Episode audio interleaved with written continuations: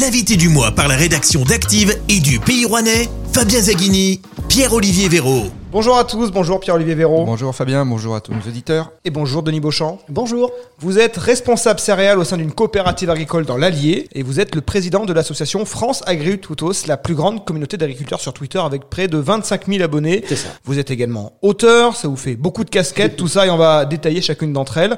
On va surtout parler d'agriculture. Ce mois-ci s'ouvre à Paris le salon d'agriculture, il se tient du 25 février au 5 mars. Vous serez présent euh, porte de Versailles pour le salon d'agriculture Bien sûr, tous les ans, on fait un- ce qu'on appelle un tweet apéro, et là, il aura lieu le 28 février à midi sur le stand de, de la ferme digitale. Il y a d'autres Rouennais un peu sur place également? Euh, de Rouen, je suis pas sûr. Des gens de la Loire, du Rhône, du Puy-de-Dôme, des Mornais, je sais pas. Quelle sera l'ambiance cette année, euh, qui n'est pas une année électorale, mais le salon d'agriculture arrive dans un contexte tendu, d'inflation des matières premières agricoles, mais aussi de contestation de la réforme des retraites. Finalement, les agriculteurs, c'est pas ceux qu'on entend le plus actuellement. Ils sont dans quel état d'esprit? Alors, c'est très particulier parce que le salon de l'agriculture, c'est un peu un, un ballon d'oxygène. Quand, quand on y va, on oublie un petit peu tout, on fait la fête un peu tous ensemble. Mais globalement, il y a toujours, euh, même si c'est pas une année électorale, il y a toujours beaucoup de politique. Ils y passent tous, de toute Oui, façon. Parfois, il y a des œufs qui volent sur les politiques Parfois, il y aussi. a des œufs qui volent, oui, bah, faut partager un peu les bons produits aussi, c'est une bonne guerre, quoi, c'est normal. Mais bon, euh, on va voir comment ça va se passer. Il y a toujours des choses euh, à, à arranger, toujours des choses à discuter avec les responsables politiques, de toute façon. Parmi les sujets d'actualité, il y a l'inflation qui, qui touche toutes les couches de, de- de la société. Comment ça se traduit pour les agriculteurs? Quelles conséquences ça, ça a sur eux euh, Concrètement, euh, l'inflation, c'est l'inflation de tous les produits qui sont nécessaires pour la production agricole. Donc pour les céréales, vous avez l'engrais, euh, le, le gasoil, tout simplement.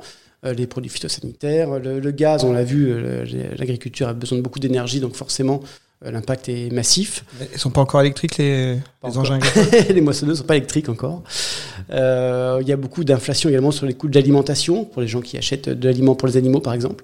Donc ça se traduit par des factures très importantes et qui ne sont pas forcément absorbables, on va dire, dans leur modèle répercuter sur les prix de vente Voilà. Est-ce que les agriculteurs, ils descendent dans la rue pour euh, manifester contre la réforme des retraites? Ou est-ce que eux n'ont pas à y gagner avec le relèvement de la pension minimum à 1200 euros brut? Quand on sait que la retraite moyenne d'un agriculteur non salarié, c'est actuellement 1150 euros Ouais. brut par mois, 350 euros de moins que la moyenne des retraités en France. Alors ils vont, ils vont peu manifester en général quand ils manifestent. En, en général, on, on les entend, on les voit. C'est vrai que les retraites agricoles sont pas élevées du tout, c'est même très faible. Euh, par contre, oui, ils sont évidemment très très concernés, mais je pense qu'ils essayent surtout de, de vivre le, le jour le jour déjà avant de penser à la retraite. L'autre sujet justement sur la retraite des agriculteurs, c'est l'adoption définitive du texte de loi sur le calcul de la retraite sur les seules 25 meilleures années de la carrière des agriculteurs, ce qui pourrait permettre de faire monter euh, les pensions de 250 à 300 euros par mois. C'est ça finalement le vrai sujet qui Voilà, concerne les ça, C'est agriculteurs. une bonne chose, c'est déjà bien si ça va au bout. J'ai cru lire euh, que ça sera appliqué à partir de 2026. Donc, C'est pas tout de suite, tout de suite, mais bon, on s'en approche quand même. Donc c'est c'est vrai que c'est une bonne chose parce que jusque-là, le calcul se faisait sur la moyenne du total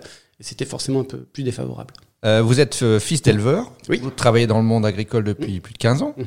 Vous avez donc un, un regard sur le, sur le, sur le secteur. Euh, on se demande quel regard vous portez. On, on vous demande ça parce que vous avez dit sur Twitter avoir souffert dans votre jeunesse du manque de revenus par rapport à l'investissement de votre père dans, dans la ferme qu'il a reprise en 1987. Est-ce que c'est toujours le cas aujourd'hui? Le métier d'agriculteur est un sacerdoce? Alors oui, souffert, j'avais raconté un peu sur Twitter comment j'avais réussi à ne pas être agriculteur finalement en étant d'une famille agricole. Ah oui, il y avait eu quelques difficultés à, à l'époque, c'est ça que j'avais raconté. Euh, C'est toujours un métier vocation de toute façon, on, ça ne l'enlèvera pas. Moi, je connais des gens qui sont agriculteurs, qui veulent faire ça depuis qu'ils sont tout petits, qui n'envisageraient jamais de faire autre chose. Et dans mon association, on en voit plein qui sont dans plein de situations différentes, qui certains qui vivent, qui s'en sortent très très bien, qui sont très heureux, d'autres qui ont plus de difficultés, mais quoi qu'il arrive, ils changeraient pour rien au monde, ou alors sous la contrainte, la contrainte est forcée, mais c'est un métier qu'il faut faire quand on est passionné. Il n'y a pas de crise des vocations?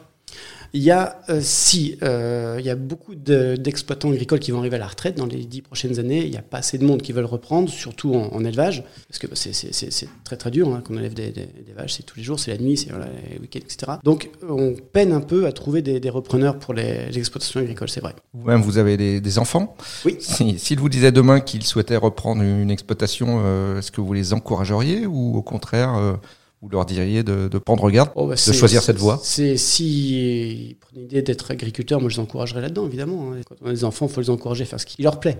De toute façon, ils finiront par faire ce qui leur plaît, de toute façon, donc autant les, les aider. Ils se destinent, non, ils se destinent pas à ça. Aujourd'hui, ils en parlent pas du tout, c'est pas du tout dans leur, euh, dans leur, dans, dans- dans leur viseur. Mais après, si ça devait arriver, moi je serais content pour eux. Parce que vous qui êtes dans le métier, les agriculteurs sont souvent issus de familles d'agriculteurs. Oui. Il y a peu d'entrées finalement d'extérieur euh, dans le métier. De plus en plus quand même.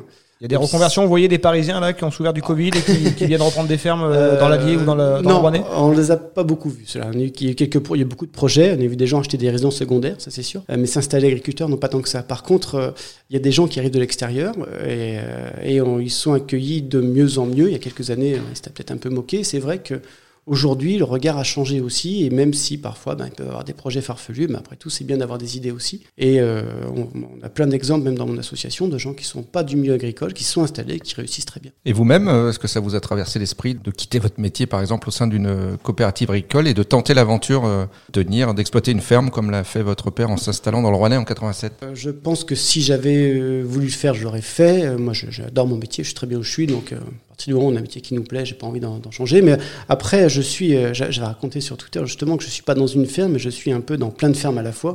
Parce que je travaille avec beaucoup d'agriculteurs et euh, finalement j'ai j'ai ma petite dose comme ça. France Agritutos, c'est quoi? C'est une communauté de 24 500 followers sur Twitter, mais aussi une association qui réunit des agriculteurs et des para-agricoles dans une même envie d'expliquer l'agriculture dans toute sa diversité. C'est en tout cas comme ça que vous euh, vous présentez sur votre site internet. Ça se traduit comment concrètement au quotidien? Alors concrètement, au quotidien, on est une association, on est 500 adhérents à peu près maintenant, et on est, euh, il y a la moitié d'agriculteurs, il y a à peu près un tiers de para-agricoles, donc comme moi qui travaille dans une coopérative agricole, et de plus en plus maintenant, on a des gens qui sont de l'extérieur, qui nous ont croisés sur les les réseaux sociaux, qui nous ont trouvés marrants, intéressants, qui ont adhéré à l'association. Donc concrètement, ben, on tweet, on explique euh, ce qu'on fait, notre métier. Alors les agriculteurs vont prendre une photo, faire un petit message. disant, Aujourd'hui, ben, je vais voir les cochons, je fais ci, je fais ça, je m'occupe de ça dans mes blés, dans mes maïs. Et après, bah, ça génère des questions, des, euh, des gens qui disent ah bon, pourquoi vous faites ci, pourquoi vous faites ça, pourquoi vous mettez des produits phyto, pourquoi vous labourez, pourquoi vous labourez pas. Et on essaie d'expliquer toujours avec le plus de pédagogie euh, possible, le plus de gentillesse aussi, parce que parfois on est un peu bousculé aussi, un peu un peu attaqué, hein, c'est normal. Ben, on essaie d'expliquer pourquoi on fait ci, pourquoi on fait ça, pourquoi on fait pas différemment. Ça, c'est sur les réseaux, mais Voilà. France Agritutos euh, sort aussi euh, des écrans. Ah bah oui, oui, on fait. In real life, euh, comme le Ah, l'expression real life, voilà. En vrai, alors oui, euh, on est né, l'association est née un jour où on a décidé, de, à force de se parler sur Twitter, de se rassembler. Donc on c'était en 2017, on s'est vu en vrai pour la première fois, on était une cinquantaine. Et c'est assez amusant parce que quand on échange sur les réseaux sociaux quotidiennement avec des gens, finalement on se connaît bien. On a l'impression de retrouver une famille, sauf qu'on ne s'était jamais vu en vrai. Donc les gens vous disent, ah bah c'est marrant, t'es t'es petit, t'es grand, t'es vieux. C'est une rencontre. Tinder en groupe alors. C'est un peu ça. Et c'était super sympa de, de- de se rencontrer comme ça. Et du coup, on a lancé ça. On a lancé les, les tweets apéro. C'est-à-dire qu'on fait un apéro. euh, on rassemble tous les gens de l'association les gens qui veulent venir. Et on l'alimente avec les productions de- des adhérents parce qu'on a des, des producteurs de charcuterie, de fromage, on a des viticulteurs. Donc on a tout ce qu'il faut pour passer des, des bons moments. Alors j'ai fait ma petite enquête, vous avez plus de followers que le compte des chambres d'agriculture de France, que euh, Agri Demain qui rassemble les principales organisations professionnelles du secteur. Vous êtes presque au niveau du compte officiel du salon d'agriculture. C'est vous la première communauté agricole sur Twitter? Alors la première communauté agricole, oui. Euh, on a un avantage, euh, on va dire, euh, par rapport aux autres, c'est qu'on est une association apolitique, asyndicale. On dépend d'aucun parti, d'aucun syndicat, de, de personne. Finalement, se finance nous-mêmes avec nos adhérents. Et donc, on est très neutre, très indépendant, et c'est ce qui plaît le plus aux gens, je pense, c'est d'avoir une parole un peu sincère, authentique, en direct des agriculteurs. Les gens veulent savoir comment ils produisent ce qui arrive dans leur assiette, et ben on leur montre, on l'explique très simplement et, sans rien cacher non plus. Quoi. C'est pas du, on repeint pas tout en vert. hein. On montre ce qui marche et ce qui marche pas aussi. En dehors de, de ce genre de communauté, est-ce que les agriculteurs euh, sont très actifs sur Twitter euh, vu de l'extérieur euh, Bon, voilà, c'est pas forcément évident. On on a la 5G dans les champs, dans les étables. On a la 5G et le smartphone est devenu le deuxième outil le plus utilisé après un tracteur maintenant par les agriculteurs. Ils pourraient plus s'en passer, je pense, avec toutes les applications qu'ils ont dessus. Et ils sont très présents sur les, les réseaux sociaux. Alors nous, on est sur Twitter, mais il y a beaucoup d'agriculteurs présents sur YouTube. Il y a des gens qui ont 100 000, 200 000 followers sur YouTube. Il y a des gens qui ont plusieurs centaines de milliers de followers sur TikTok aussi. Donc chacun à sa façon, euh, à sa manière, et on, va parler et expliquer notre métier sur les, réseaux sociaux d'une façon ou d'une autre. On est très très présent.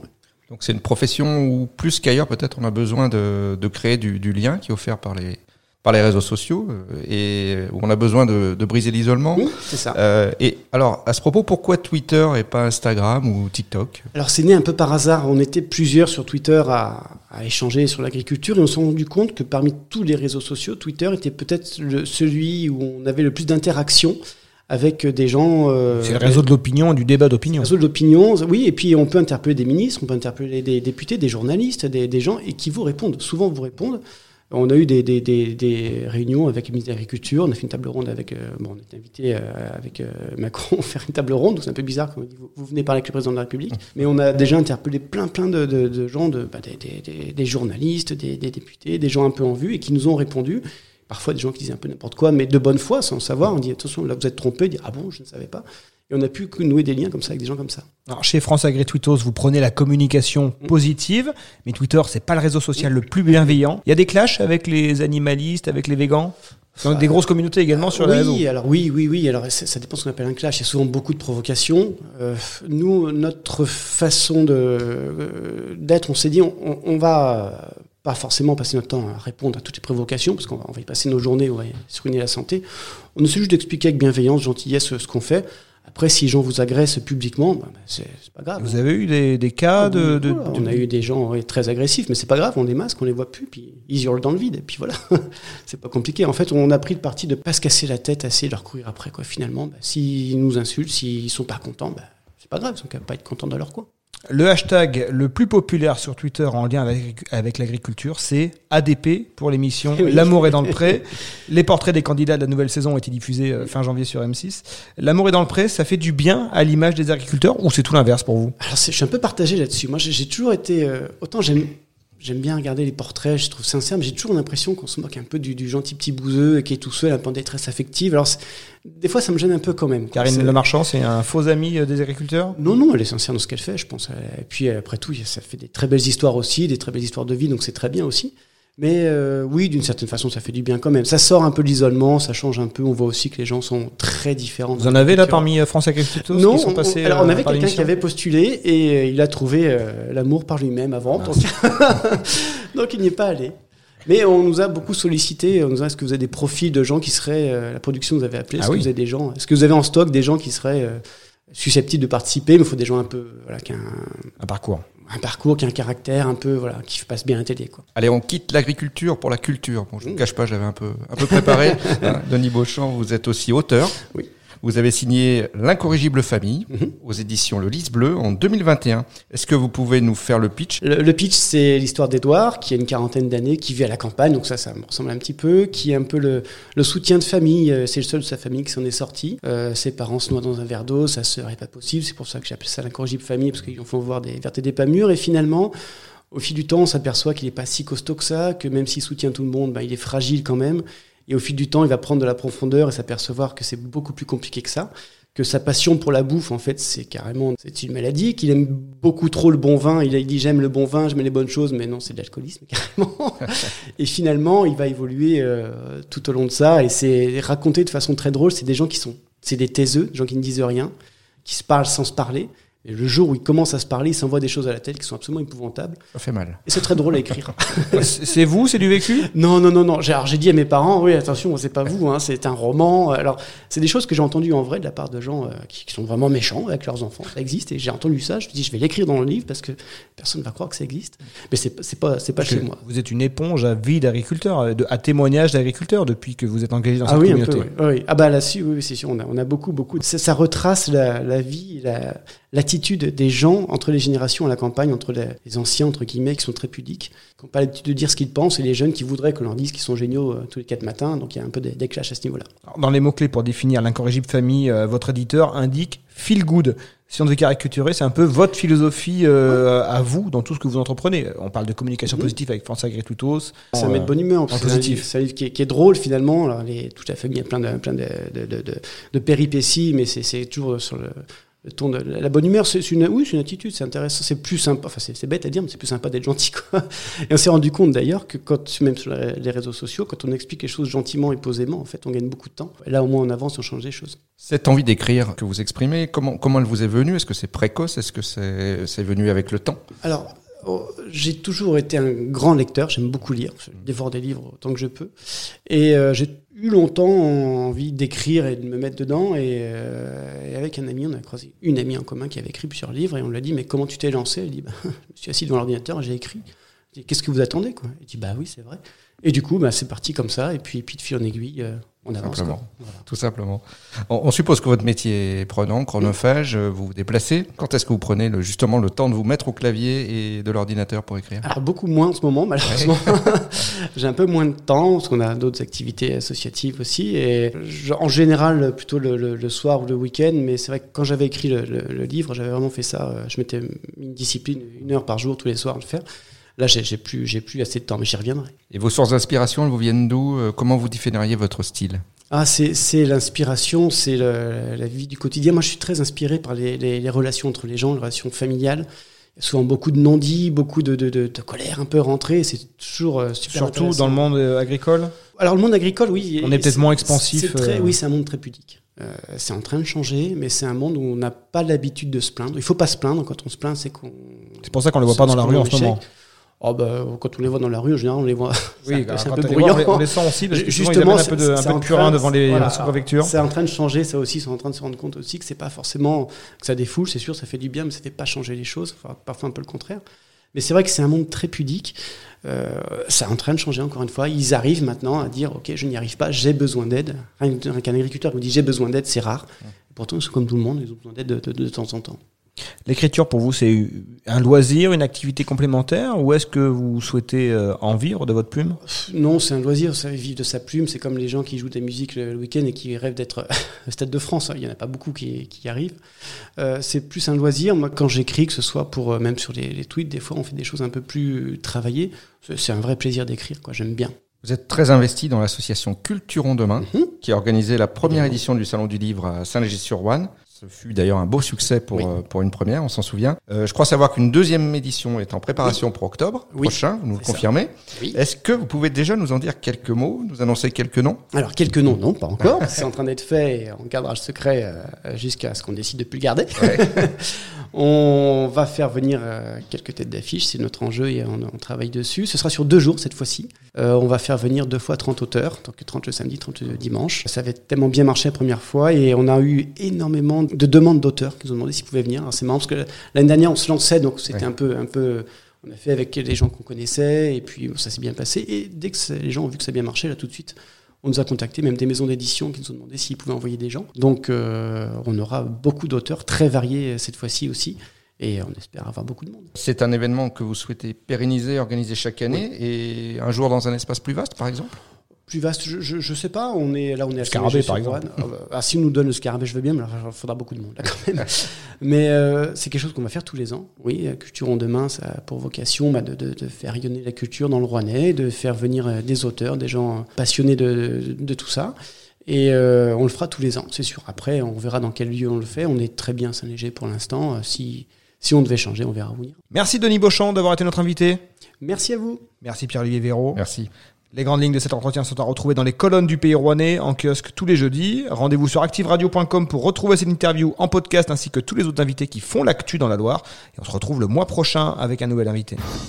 L'invité du mois, en partenariat avec le Pays Rouennais, votre hebdomadaire, à retrouver dès ce jeudi et sur le-pays.fr. L'invité du mois, disponible également en podcast sur activeradio.com.